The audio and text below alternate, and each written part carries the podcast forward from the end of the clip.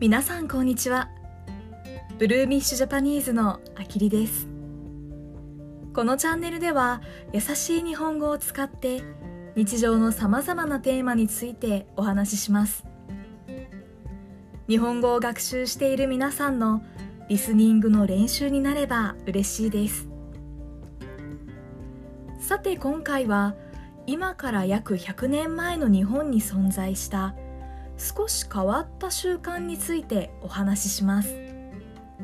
最後まで楽しんで聞いてください。それでは皆さんまずはこれから言う女性のことを想像してみてください。いいですか？その女性の髪の毛は黒くてつやつやとしていて透き通るような真っ白な肌をしています。薄いピンク色のほっぺたに思わず触りたくなるような赤い唇。彼女の表情や動作はとても上品です。あなたはその女性に話しかけようとして彼女に近づきます。彼女もあなたに笑いかけます。にっこりと笑った唇から見える彼女の歯は真っ黒でした。怖い。普通に怖い。それにせっかくの美女なのに歯が黒いなんてもったいない。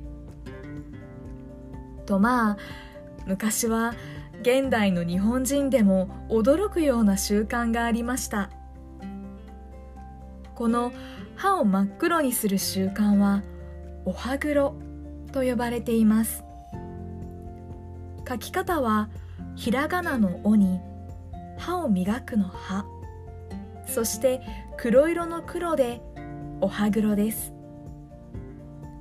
お歯黒がどのようにして始まったのかはいろいろな意見があります。それぞれの意見に共通していることは海外から入ってきた習慣を日本人がお歯黒として自分たちの生活に取り入れたということです。西暦300年から1900年頃まで続いたとされるので1200年の歴史があります。1200年間も日本人女性の歯は黒かったということです。うーん長いですね。特別な液体を使って歯を黒くしていたそうでお歯黒は化粧の一つでした。今では化粧をすることは自分がきれいになるための手段ですが昔は化粧品は高価なものだったので化粧をすることで社会的な地位の高さを表していました。なので平安時代の貴族の男性も歯を黒く塗っていたんです。平安時代の後の江戸時代と呼ばれる時代では庶民の文化が発展します。庶民というのは貴族ではない一般の人たちのことです。この江戸時代に庶民の間でもお歯黒をするようになります。特に結婚をしている女性がお歯黒をするようになりお歯黒は既婚者の象徴に変わっていきました。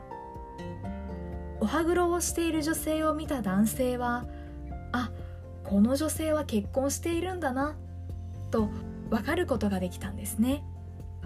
江戸時代の後の明治時代では日本政府は海外の文化を取り入れて日本社会をもっと豊かにしようと考えます。海外の製品や外国人が日本に入ってくるようになります。日本を訪れた外国人はお歯黒をした日本人女性にとても驚きました。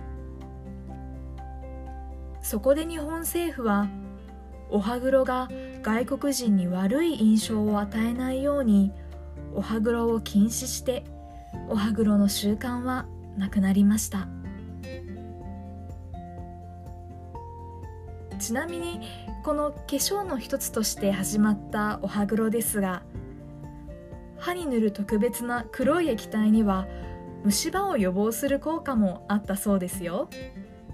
Google で検索するとお歯黒の写真を見ることができるので興味がある人はぜひ調べてみてください。それでは最後まで聞いてくださりありがとうございました。今日も良い一日をお過ごしください。